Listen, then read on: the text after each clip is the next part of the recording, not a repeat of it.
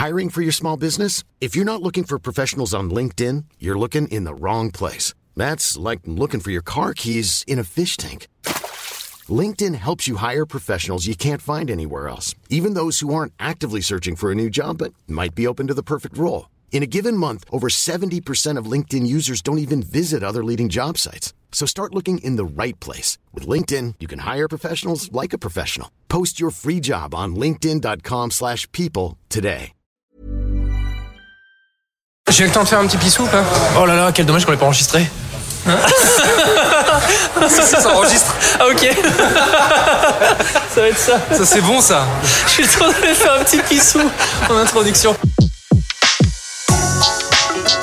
Le meilleur de séances radio est maintenant sur We Love Cinéma.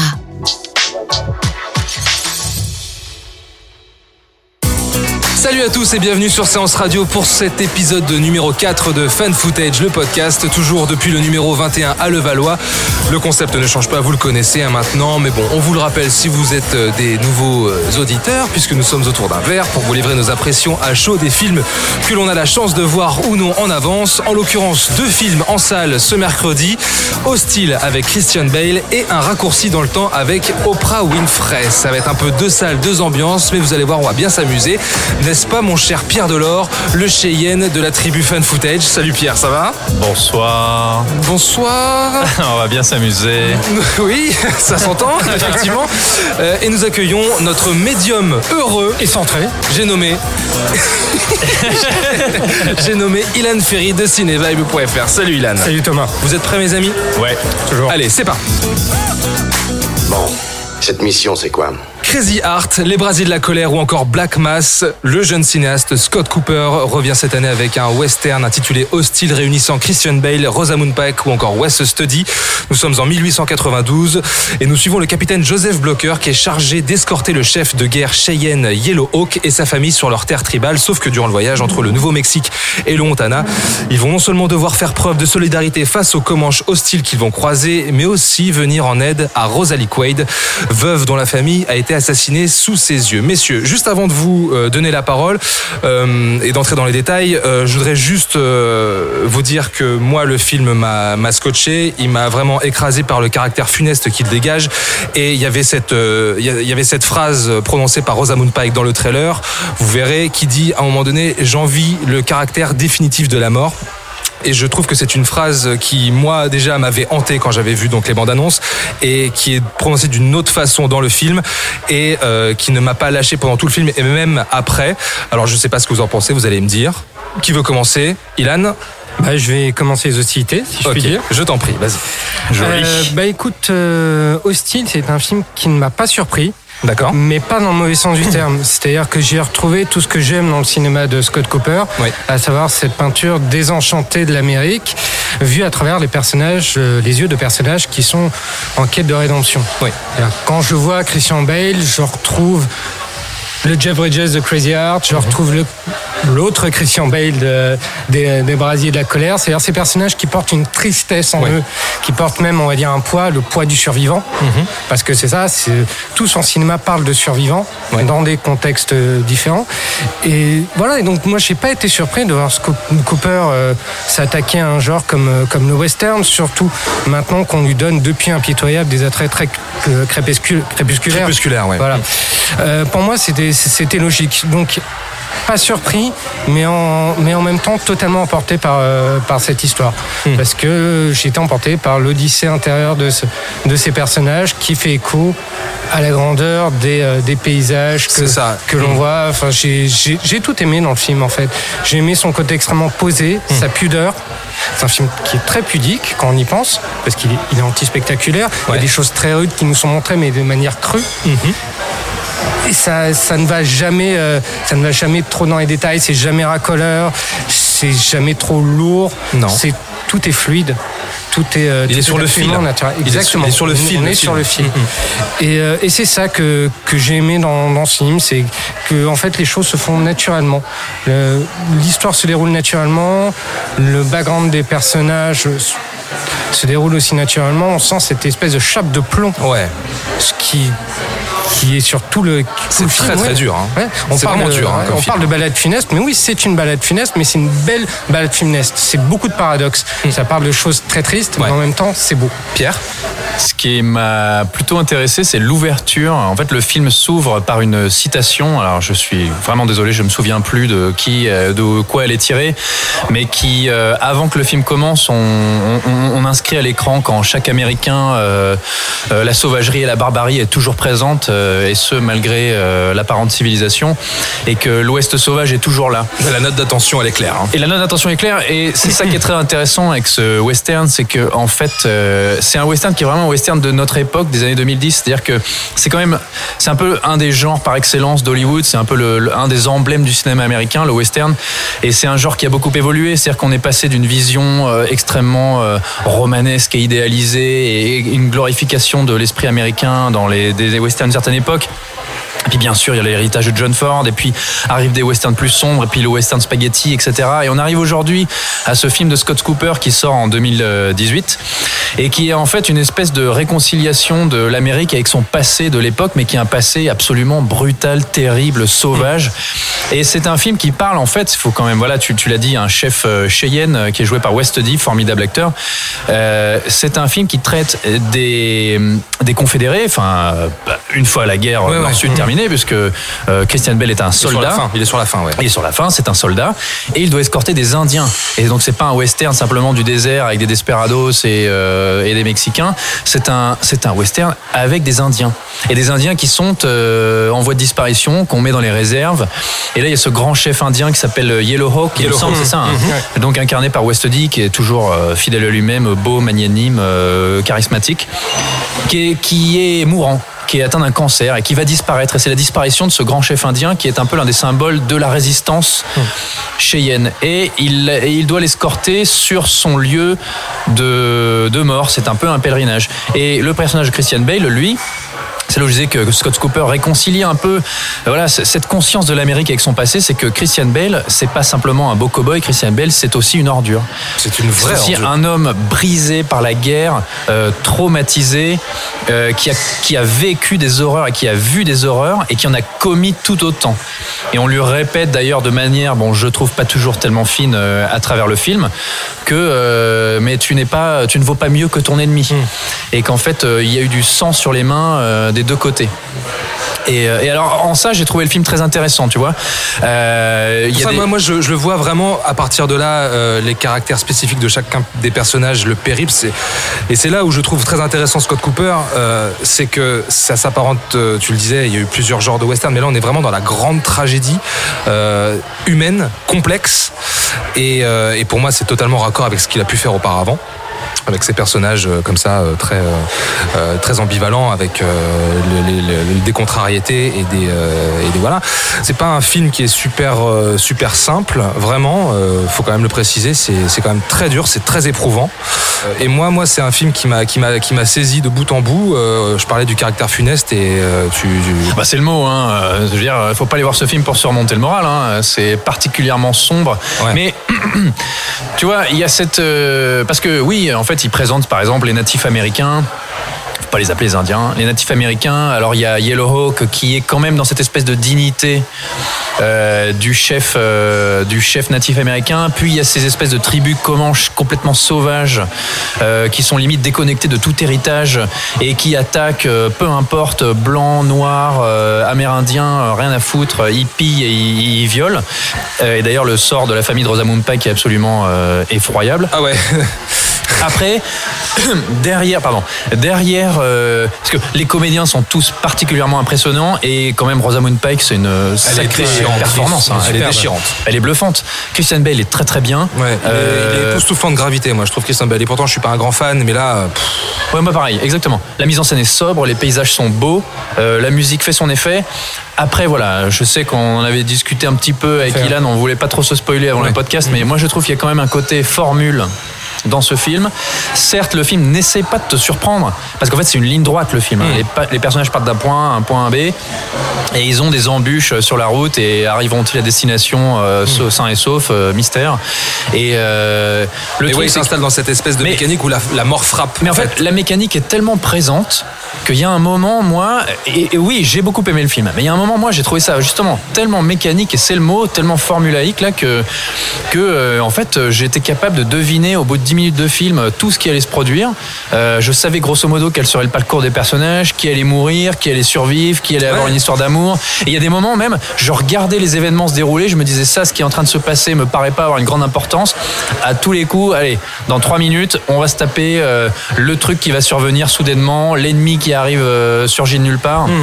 Et à un moment, j'étais presque dans une attente et, et de me dire, ah bah voilà, C'est qui le prochain sur la liste c'est qui le prochain sur la liste? Et crac, ça arrivait sans que je Ouais, sois surpris, ouais, tu ouais, vois. J'entends, ce que mais, tu dis. ouais. Mais, mais justement, c'est ça, l'une des grandes forces du, du film, c'est que il te parle aussi du côté systémique de la, de la mort. Oui, Si bien veux. sûr, bien sûr. C'est- Il y a quelque chose de, de très mécanique là-dedans, dans le fait que justement, on ne sait pas s'ils vont tous mourir ou pas, mais on, on sait à peu près qui va y passer, qui, qui, qui va pas y passer.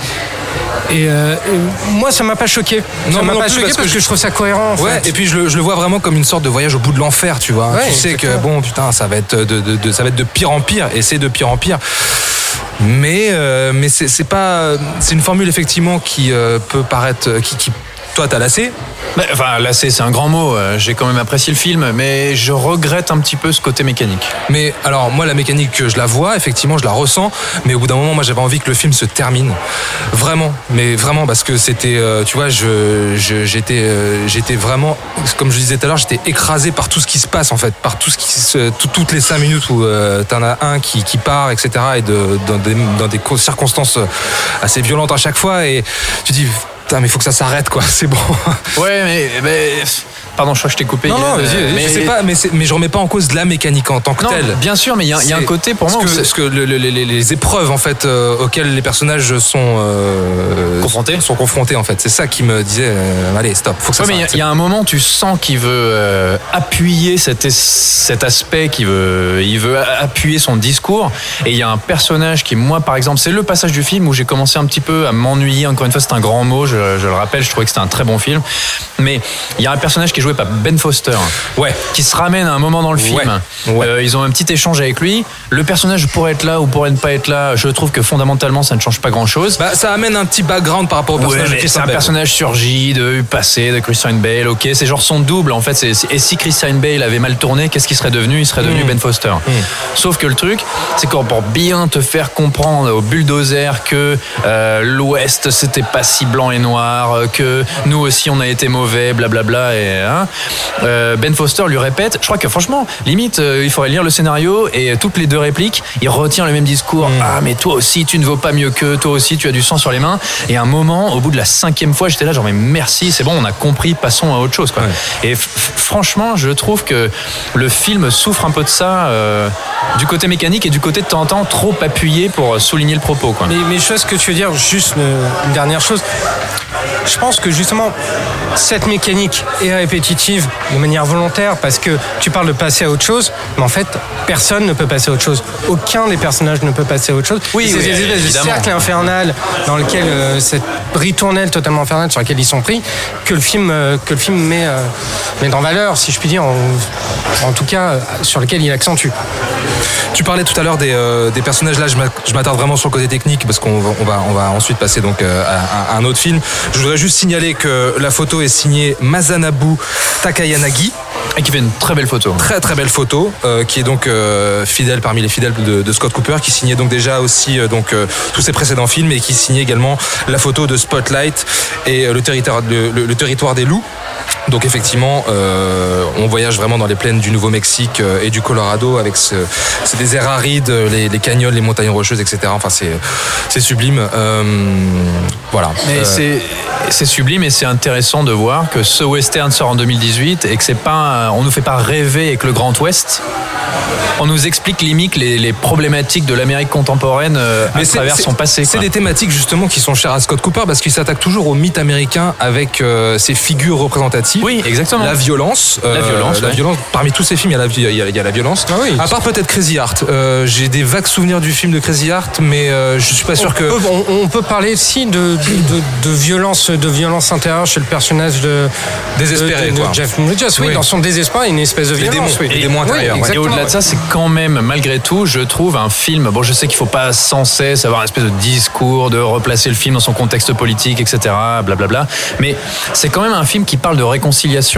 Alors oui, je me Malgré- souviens. Tu m'avais dit ça à la sortie oui. de la séance et je, oui. Malgré le, le côté funeste et malgré le parcours des personnages euh, qui s'en vont vers la mort, euh, c'est quand même un film sur la réconciliation, mais pas la réconciliation, mais, mais la réconciliation, si tu veux, avec soi-même. Ouais, bien sûr. C'est-à-dire Être conscient de ce qui s'est réellement passé pour pouvoir aller de l'avant. Et comment l'Amérique s'est construite sur la violence. Et, là, on a justement la fondation de l'Amérique avec ses deux ennemis euh, traditionnels du cinéma, c'est-à-dire les cow-boys et les Indiens. Et euh, euh, avec un, un pied d'égalité et qui à un moment doivent se réconcilier avec ce qu'ils ont fait. L'un est en train de mourir et l'autre euh, se laisse limite euh, dépérir. Quoi. Et, euh, et sur cette thématique et par rapport à ce qu'on est en train de vivre aujourd'hui aux États-Unis, je trouve que c'est extrêmement intéressant là-dessus. Hostile, c'est en ça. Est-ce que vous avez une petite recommandation, une petite recommandation d'un western? Je sais que western? Oh, je sais qu'on on- a beaucoup parlé dernièrement de la série Godless sur Netflix.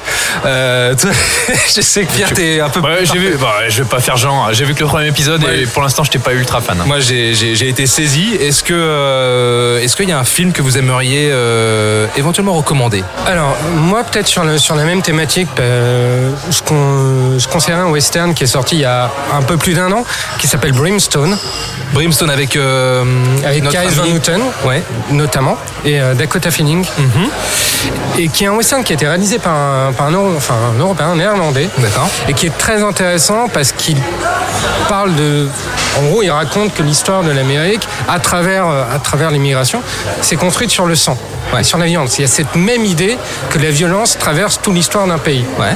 Et ça, je trouve ça très intéressant, assez raccord avec, euh, avec Austin, même si Austin, on peut plus parler d'Odyssée intérieure que, que politique. Mais je trouve que Brimstone est un western extrêmement intéressant pour ce qu'il raconte. Ok. Pierre Bon bah moi, je crois que à force, les gens ont compris, pardon, désolé je bois une bière, des fois je... Les gens ont compris que je peux pas m'empêcher de, quand on me demande une reco, d'en faire quatre à la fois. Alors Donc, une euh, seule. parce que- Attends, attends, attends, il y a- Oprah Winfrey. Ouais, qui nous on va attend. rappeler que The Hateful Eight de Quentin Tarantino est probablement le, plus, le dernier grand western. C'était absolument formidable. La projection en 70 Euh, mm, je on s'en souvient. hein. Je veux juste te dire aussi que euh, le western est un genre majoritairement américain, mais qu'il y a des variantes. Et il y a un excellent western australien, parce que l'Australie aussi a son bush et son désert et ses duels de pistolets. Et il y avait un excellent film de Johnny Hillcoat qui s'appelait The Proposition, qui date de 2005. Mais si vous voulez vraiment vous intéresser au genre western et le voir d'une manière différente et pas aller dans les grands poncifs, on va pas citer... euh, Sergio Leone, etc. Euh, Il y a un western que j'aime beaucoup, qui est un western de Sam Raimi, qui s'appelle The Quick and the Dead. Ah oui, mort au oui, vif. mort au vif. Mort au vif en français, Avec avec Sharon Sharon, Stone et euh, DiCaprio, DiCaprio et Russell Crowe. Jen Ackman. Et en fait, c'est Sam Raimi, avec toute euh, l'inventivité qu'on lui connaît dans la mise en scène, qui se dit Allez, je m'attaque au western, je m'attaque au mythe du duel. Mais qu'est-ce que je peux faire pour apporter une mise en scène nouvelle, rafraîchissante, reprendre certes des poncifs, Comment dynamiter le genre mais, amener, comme, mais comment dynamiter le genre et amener quelque chose de nouveau Et The Cooking the Dead, euh, c'est de la tuerie, ouais. c'est le cas de le dire. C'est super. Euh, Hostile, donc c'est écrit et réalisé par Scott Cooper. C'est actuellement au cinéma. Le film a coûté 40 millions de dollars. Je tenais à le préciser quand même. voilà. On va y revenir là-dessus. Parce que en termes de budget, on va passer euh, à quelque chose de complètement euh, différent puisque nous allons parler de A Wrinkle in Time, un raccourci dans le temps, la nouvelle pépite euh, de Disney avec Oprah Winfrey. À tout de suite.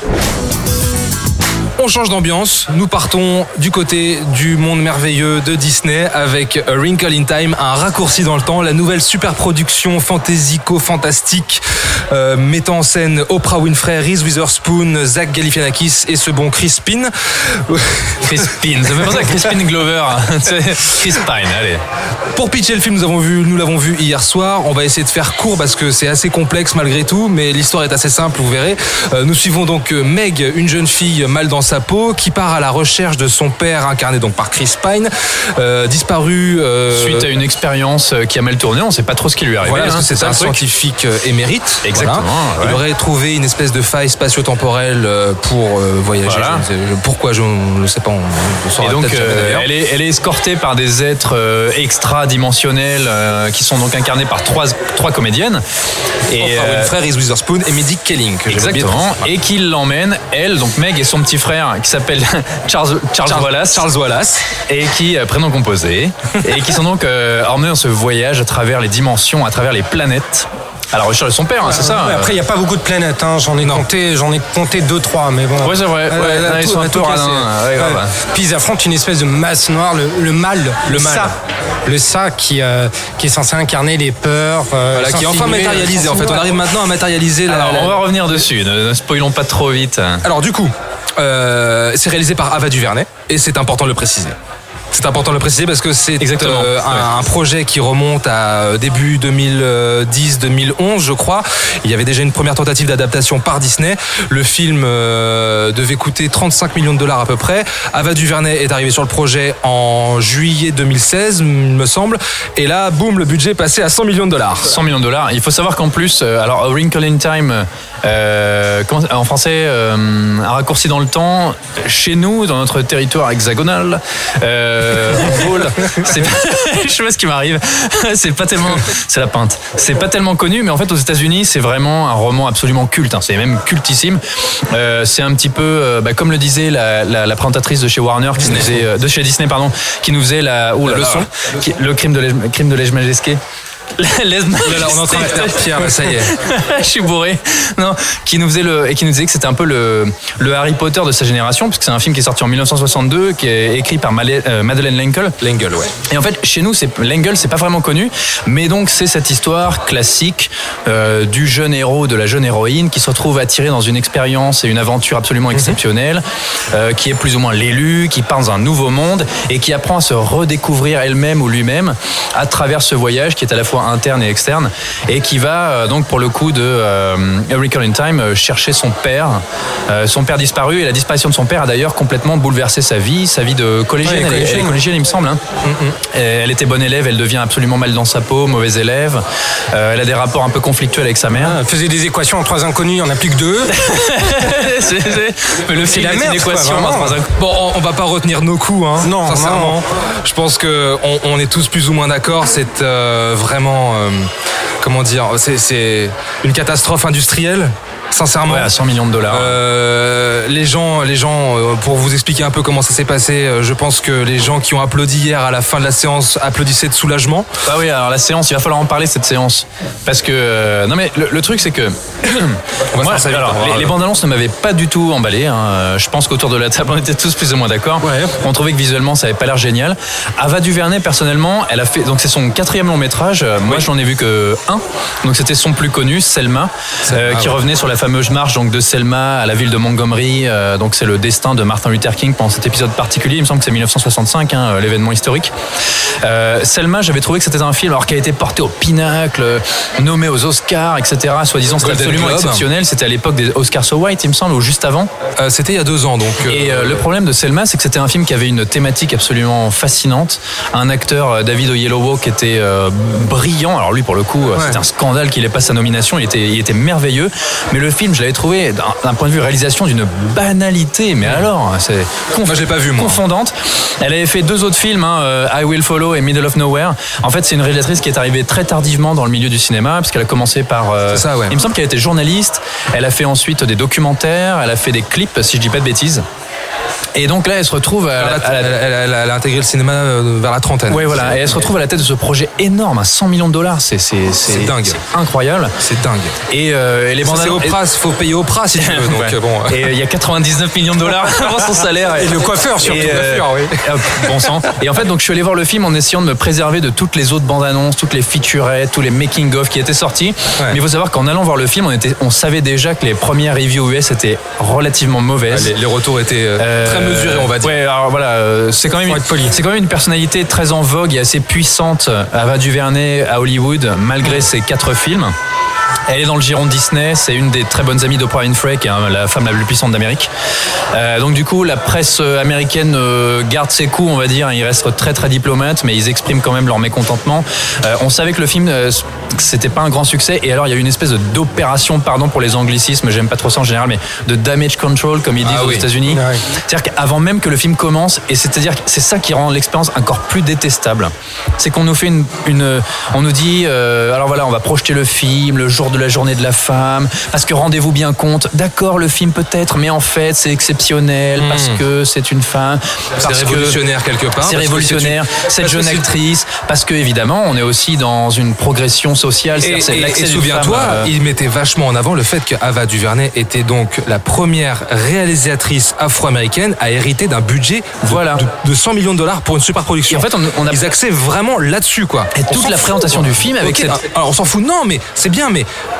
enfin, c'est pas ça qui nous Mais non, intéresse. mais on venait voir le film et on a eu cette conférence Skype qui n'en finissait plus pour Ah nous ouais. expliquer à quel Ouais. point c'était formidable, que c'était génial. En plus, Oprah Winfrey là-bas, bon, c'est presque une figure euh, religieuse, hein, c'est un messie aux États-Unis Ouais. pour une, une partie de l'Amérique en tout cas. Toujours une espèce de, de foule en délire. Et on nous expliquait que le film était génial parce que si, parce que ça. On nous donnait plein d'anecdotes Hmm. à repérer dans le film, comme pour désamorcer euh, la vie négative qu'on pouvait avoir au premier abord. C'est ça. Et ça, je trouve ça absolument ahurissant, quoi. Ah mais c'était d'un cynisme incroyable. Enfin, plus qu'un cynisme, je trouve ça extrêmement opportuniste de- d'organiser une projection le jour de, international des droits de la femme. Déjà, c'est pas rendre service aux femmes, c'est assez assez vache. Mais euh, mais bon, non, je voulais dire un truc méchant, mais j'ai oublié. Mais j'ai d'autres trucs très méchants à dire sur le film. Bah vas-y, je t'en prie. Retiens pas tes coups. C'est vrai, je peux y aller. Non, non. Ouais, ouais, vas-y, vas-y. D'accord, bah écoute, euh, alors qu'est-ce que qu'est-ce que dire euh, sur le film? Bah euh, déjà que je pense que depuis la projection, je me suis chopé une cataracte. Parce que le film est quand même visuellement très très très très Oh là laid. là, bon sang Mais la, la direction artistique est d'une laideur et d'une pauvreté, c'est hallucinant. Mais à 100 millions de dollars, mais qu'est-ce qui se passe quoi? Bah justement, j'aimerais bien savoir ce qui se passe, où est passé l'argent. Mais euh, Oprah ouais, Oprah, Oprah, tout à Non, fait. bon, ouais, faut pas tout lui coller sur le dos, la pauvre. qui nous a été quand même vendu comme un mix entre Michel Drucker et Arthur puissance Ah oui, 100. Ah oui, ils nous ont dit ça. par euh, la représentante de Disney. Sympa. C'est une expérience à ne pas vivre, On justement. se rend bien compte, juste, on, on se rend bien compte justement que Ava DuVernay, sans déconner, c'est une vaste arnaque. Elle a pas du tout les épaules parce que c'est un film qui n'est pas incarné, qui ne raconte rien. Les personnages sont hyper mal écrits. Il y a un message hyper lourd sur le bien-être. Ça ressemble à un tract sur le, le bien vivre ensemble, sur l'amour, sur. C'est ce que j'allais dire, on avait l'impression que c'était l'adaptation d'un livre de self-improvement, là, comme les trucs américains. Mais qu'est-ce que c'est lourd? Mais en fait, ce que, ce que- disons, ce qu'on peut ne pas reprocher au film, c'est ses bonnes intentions. C'est-à-dire, c'est un film qui a le cœur sur la main. C'est un film qui, mais presque, mais beaucoup trop. hein. Mais c'est un film qui n'est que dans le euh, crois en toi-même, réalise tes rêves, n'é- n'écoute pas ce qu'on te dit, tu es la meilleure, tu es le meilleur, Ça, tout le monde est beau, tout le monde est hein. gentil. À tel point que d'ailleurs, c'est un film qui n'a aucun antagonisme réel. C'est-à-dire que le mal est incarné par une espèce de forme noirâtre qui, qui vole dans l'espace. Euh, une, une- voix off. Alors à mon avis, c'est Keith David, euh, qui est un acteur que j'adore, euh, qui fait la voix du mal, euh, je, je pense. Peut-être. Mais le mal d'ailleurs s'appelle genre It. Le mal n'a pas de nom, c'est le mal. euh, voilà. Le mal est le mal est facilement vaincu d'ailleurs. Désolé pour le spoil, hein, mais bon, c'est un film Disney. Euh, et en fait, c'est un, un- c'est un, un film où où tout va bien, où tout le monde est tout le monde est gentil, tout le monde est bénéfique, euh, il n'y a pas d'aspérité. C'est un film d'une banalité. C'est un film en surface. Et d'ailleurs, c'est un peu cette espèce de, de nouvel élan qui est représenté notamment, je trouve, hein, moi, par Ava DuVernay et tous ces nouveaux cinéastes qui arrivent aujourd'hui. C'est du cinéma sans aspérité, Sans du cinéma- relief, Sans, sans ambition. Désolé pour le terme parce que c'est un long débat, mais c'est un film euh, politiquement correct. C'est- un film qui ne Ah, bah alors là, on est en plein c'est un film qui ne dit rien et qui n'a rien envie de dire, si ce n'est un espèce de, Si, il a envie de message de bonne humeur. Non, euh, tu, tu- tu sais pas ce qu'il de bien-être. Enfin, à part le Tu sens, ah, si, tu sens quand même ce qu'il a envie de dire. Tu vois le message, mais c'est tellement au chausse-pied, euh, à la truelle que ça, ça passe à côté. On voit le message, mais Oui, c'est- pas- hyper maladroit et c'est pas fin pour dessous, quoi. Ah non, mais c'est la bonne, bonne grosse guimauve, bien, ouais. euh, bien sucrée, Bien bien, mielleuse. Ah, puis alors en termes de, en euh, termes en ah termes de move, c'est pas que dans le récit, hein, c'est même dans le rendu visuel. C'est hein. Oh l'indigestion à la fois, à la fois au niveau visuel, parce que moi, quand j'ai quand j'ai vu le film, j'ai quand même eu l'impression de voir une espèce de de version suédée du Magicien 12 mis par un Teletubbies en bourré. Mais. euh, enfin, mais- en bourré. Non mais le truc c'est que faut, faut dire aussi ce qu'il y a, c'est-à-dire que ces- ces personnages voyagent à travers les dimensions, enfin les, les planètes, hein, ils voyagent dans l'espace, Les planètes, ouais. ils vont de planète en planète, et visuellement c'est d'une d'une laideur, d'une pauvreté. Et moi ce qui m'a particulièrement choqué, parce qu'à un moment, bon, en rentrant un peu dans les termes techniques, c'est que le film, bon voilà, Ava DuVernay, j'avais pas tellement aimé Selma, c'est difficile pour moi de juger. Là, on fait les méchants, c'est facile pour nous. hein. A posteriori, j'ai pas vu ces autres films, mais j'ai trouvé que Selma et Wrinkle in Time, c'était pareil, c'est-à-dire qu'en termes de mise en scène euh, plus basique, tu meurs quoi. Moi, enfin, je, je, je montrerai pas ça à des étudiants en école de cinéma. Ah non, ça c'est sûr. Et euh, Wrinkle in Time, il y a un truc qui m'a choqué, c'est que les personnages ne sont jamais ensemble. C'est un film qui est en chacun à son plan. Tout le monde est absolument détaché et de ses partenaires de jeu et du décor. Les personnages n'existent pas dans l'univers qu'ils sont censés habiter et n'existent pas les uns par rapport aux autres. Et il y a notamment une espèce d'histoire d'amour naissante entre le jeune, un jeune garçon qui les accompagne, qui s'appelle Calvin, qui passe là par hasard et qui dit euh, viens on va dans un autre monde. Et il dit ok. Ok. Et puis d'un coup il se retrouve entraîné là-dedans. On comprend qu'il a une attirance pour ce- ce- cette jeune Meg. Et en fait cette attirance n'existe pas. Elle est simplement symbolisée à l'image par lui. On lui a dit vas-y regarde-la avec des yeux d'amoureux pendant 10 plombes.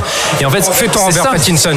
Et, euh, et alors ce comédien d'ailleurs c'était le jeune qui jouait Peter Pan. hein, ouais, mais, mais son personnage ne sert absolument à rien. Non, il pourrait- Qu'à un moment donné, t'as as un des personnages, je crois que c'est Reese Witherspoon, qui lui dit Hum, toi, toi, ton sens de la diplomatie va nous être utile. Mais à aucun moment, le mec ne fait preuve de diplomatie. C'est à peine s'il l'ouvre pendant tout le film. On l'entend pas, il est juste euh, là, il fait des yeux doux, 5 minutes, juste, euh, juste là pour, euh, pour Tu lui évoquais, tu évoquais Reese Witherspoon, est-ce qu'on peut spoiler ou pas euh, L'instant végétarien L'instant salade. Oh la vache. Ah, L'instant salade. fenouil. L'instant fenouil de Reese Witherspoon qui se transforme en une espèce de, de feuille de Moi c'est de le plus beau, de- c'est le plus beau fenouil en image de Alors là, synthèse mais que j'ai vu depuis des années. Juste pour cette scène, à la limite, allez-y. Non mais il se trouve que Reese Witherspoon, elle fait une espèce de Wonder Woman à deux balles, elle tourne sur elle-même et elle se transforme en créature faite de feuilles. euh, c'est c'est Feuilles de La DA est dégueulasse, quoi. mais pff, bon après si tu veux la DA Avec les gamins qui sont dessus, qui, qui, qui découvrent donc cet univers euh, dans lequel ils viennent d'arriver et qui vont se retrouver à caresser le visage d'Oprah Winfrey. d'Oprah Winfrey. qui Ah oui. en énorme sur l'écran qui va lui- Racontons ça surtout. Oprah Winfrey caresse sur le visage. N'a pas fait le film en même temps que les autres. hein. En fait, elle partage peut-être deux scènes avec le reste du cast, mais la, le- le- la majorité du temps, elle est à part. Elle a été filmée sur un écran vert, elle est géante, elle est quelque part dans le paysage, et elle a des espèces de costumes. Ils ont tous des costumes absolument dégueulasses. Je suis Ah ouais. désolé pour le, le ou la directrice artistique pour les costumes, mais franchement, ça le fait pas. Et euh, elle a du maquillage pourri avec des paillettes, et des, des perruques des- horribles. Très euh, Ursula Queen of the Night. Ouais, grave, elle ressemble à Ursula de la petite sirène. Ouais, non mais vraiment, moi je te l'ai dit, c'est ce qui m'a frappé. Ouais, ouais, c'est vrai, problème, ouais. Elle est, elle est complètement euh, euh, immense, elle est immense comme ça avec cette espèce de grosse robe et tout machin. euh, Mais alors, la, la question, c'est que elle- nous, elle occupe tout l'espace de l'écran. On, on regarde ça avec notre regard. Bon, là, on est un petit peu bâtard. Bon, mais comment le très jeune public peut appréhender le film? Parce que si tu veux, on est dans cette filiation de ce film de jeunes enfants qui vont dans cet univers fantastique. Euh, je veux dire, malgré tous les détails que je peux, malgré tous les défauts que je peux reprocher au premier Harry Potter, euh, enfin, il y, a- il y a un fossé. C'est abyssal, quoi. Bah, euh, premier Harry Potter, tu peux lui faire beaucoup de reproches, mais tu as au moins des personnages auxquels tu t'attaches un Ouais. minimum. Ce qui est absolument pas le cas de Winkle Mais elle est pas, elle est pas si mal, la jeune comédienne, Ouais, Meg. euh, Mais elle a rien à défendre. Bon, mis à part le fait que je trouve qu'elle ressemble à Jordan Peele, mais avec. C'est tellement gratuit. mais en mode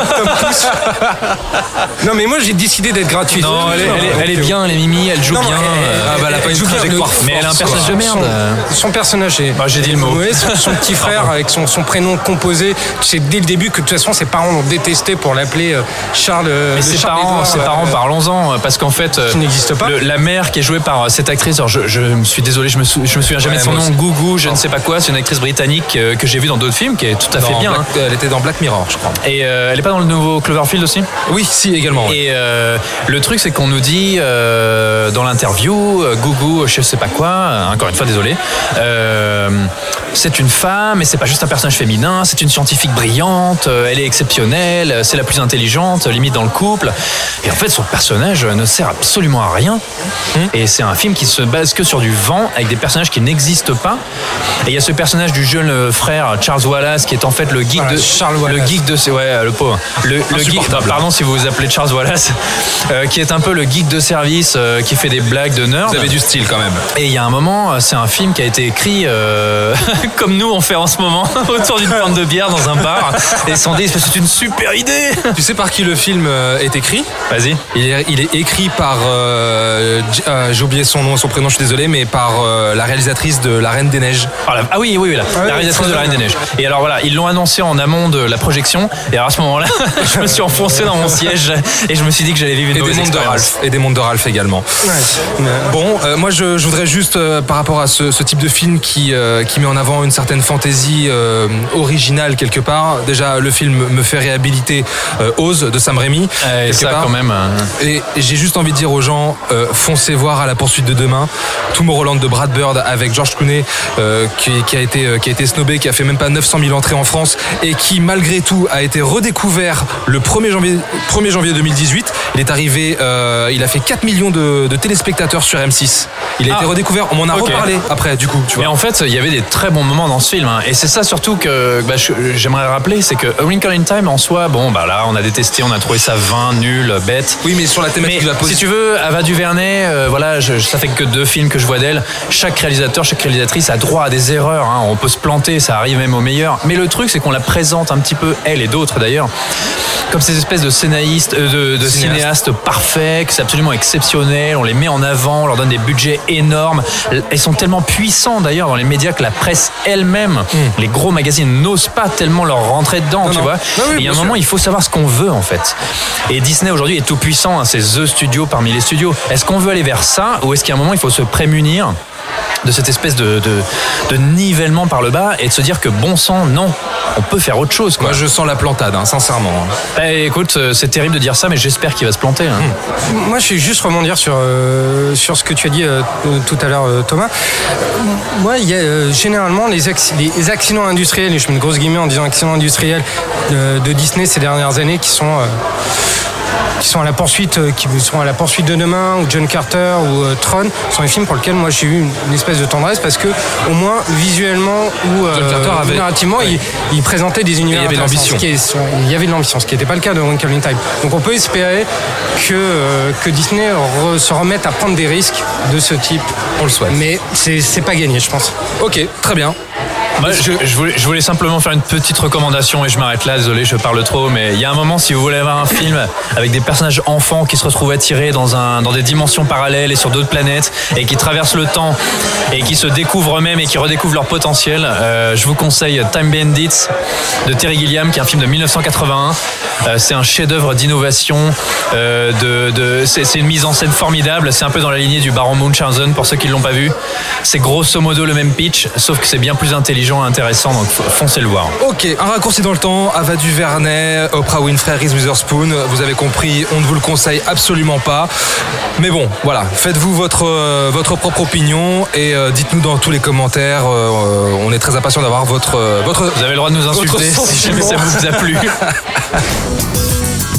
Fan Footage épisode 4, c'est maintenant terminé. Rendez-vous sur Séance Radio, iTunes, SoundCloud et tous les autres agrégateurs pour nous suivre, pour commenter. Hashtag Fan Footage également.